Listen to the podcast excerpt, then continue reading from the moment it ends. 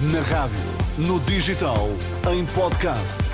Música para sentir, informação para decidir.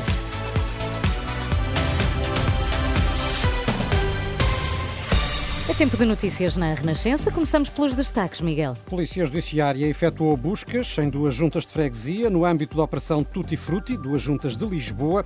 Nesta edição, também o aviso de Aguiar Branco, antigo ministro da Justiça do PSD, diz que é preciso cuidado com as tentações totalitárias que existem em Portugal.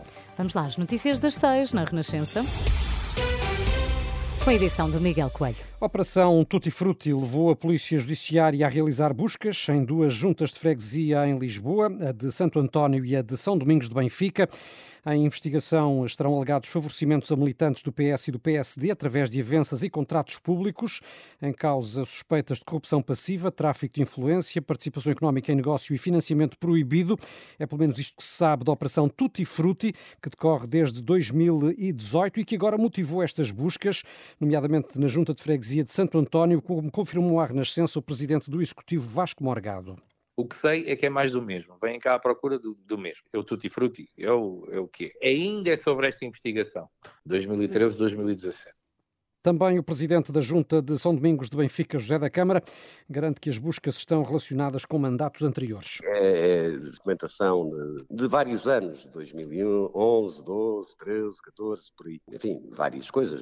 Tem a ver com contratações. Portanto, o meu papel aqui é facilitar-lhes o trabalho e, portanto, eh, é, é isso. É, é, isso que está a acontecer, nada mais do que isso. Que fique bem, bem claro que na, nada tem a ver com, relativamente à minha pessoa, é que não, não tem nada a ver com, com, com, com o meu executivo. Declarações registadas pela jornalista Carla Fino, destes eh, dois autarcas das juntas de freguesia que foram visadas nas buscas da Judiciária, Santo António e São Domingos de eh, Benfica. Como aqui ouvimos, estas diligências estarão relacionadas com a Operação eh, Tutti Frutti. Para combater a crise da habitação, o líder da Iniciativa Liberal defendeu esta tarde mexidas na tributação. Foi durante uma visita a um edifício devoluto em Lisboa. Rui Rocha afirmou que é preciso reduzir ou eliminar impostos. O IVA da construção tem que ser reduzido. Eliminar o IMT, eh, é um imposto que não faz sentido nos dias hoje e que traz um preço ainda mais alto para a aquisição da habitação. As questões eh, do arrendamento, é preciso que os proprietários ponham mais uh, habitação no, no mercado, pois então eh, que a tributação das rendas possa diminuir para que esse incentivo cresça. Propostas da Iniciativa Liberal para a Habitação. Também líder do Bloco de Esquerda dedicou o dia à crise na habitação, com Mariana Mortágua a defender, entre outras medidas, a fixação de tetos às rendas. No PS, mais logo à Comissão Política Nacional para fechar as listas de candidatos a deputados, numa altura em que, segundo apurou a Renascença, existe um clima de tensão quanto à presença ou não de José Luís Carneiro como cabeça de lista por eh, Braga. É um tema que está desenvolvido em rr.pt. E esta terça-feira decorrem os chamados Estados Gerais da Justiça. Representantes de várias áreas debateram, Miguel, o que é preciso melhorar neste setor. Sim, foi uma conferência que decorreu durante todo o dia na Universidade Autónoma de Lisboa e onde se ouviram vários alertas.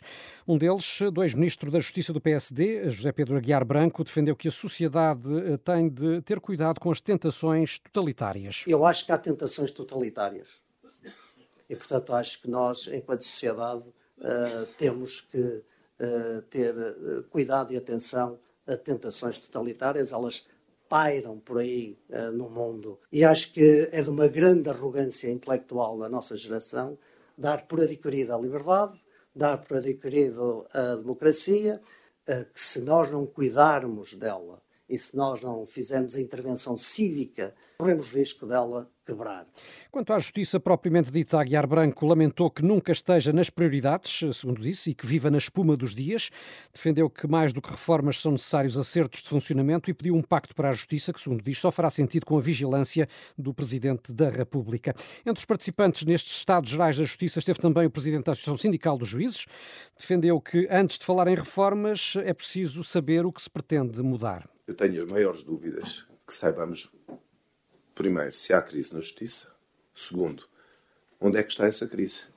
Ninguém sabe se a crise é na eficiência, se é no problema da independência do juízo ou da autonomia ou independência do Ministério Público, se temos independência a mais ou a menos. Se há um problema na, no figurino organizativo, na estrutura dos conselhos, se o problema está na Constituição, se precisamos de mais normas com a densificação das regras dos tribunais, se é um problema de integridade do sistema, de fiscalização da integridade dos juízes e dos procuradores, saber se eles se portam bem e quando não se portam, se temos mecanismos rápidos de corrigir os erros. Se é um problema das pessoas, os códigos estão bem, mas as pessoas, por força das rotinas profissionais e das inércias, distorcem os códigos e aplicam-nos mal. E, portanto, não sabendo se há uma crise da justiça e, sobretudo, onde é que ela está, e também se ela existindo, se é estrutural ou se é apenas conjuntural no ponto A ou B, torna-se muito difícil esperarem que haja um processo de reforma.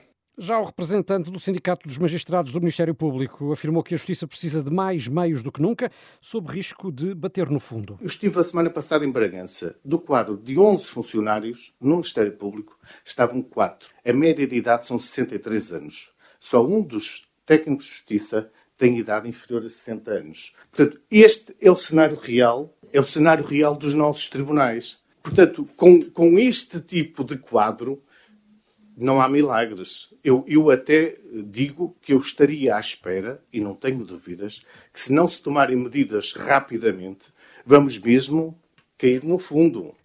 Presente esteve igualmente o presidente do Sindicato dos Funcionários Judiciais, António Marçal, que deu um exemplo da falta de estratégia na Justiça.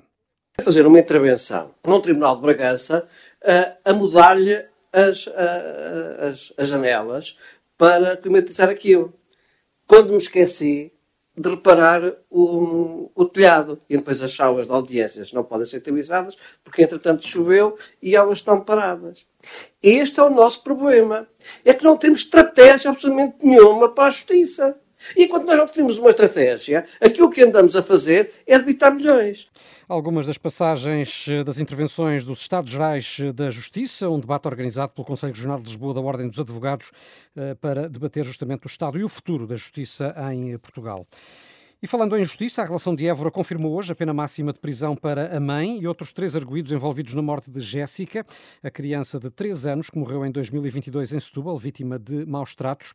Os três juízes desembargadores deliberaram por unanimidade julgar improcedentes os recursos, confirmando assim os 25 anos de prisão. No handball, Portugal empatou esta tarde com os Países Baixos, eh, a 33, no último jogo da ronda principal do Campeonato da Europa, que decorre na Alemanha. Um empate, Filipa, que obriga a seleção nacional a esperar eh, pelo desfecho do Dinamarca-Eslovénia, que está a poucos minutos de eh, terminar. E Portugal espera uma vitória da Dinamarca para aceder ao jogo do quinto e sexto lugares e ficar também uh, a um passo, se assim for, uh, do torneio de qualificação olímpica para os Jogos que vão decorrer em Paris no próximo hum, verão. Por isso, vai Dinamarca. Não sei dizer em dinamarquês, mas pronto, eles percebem na mesma.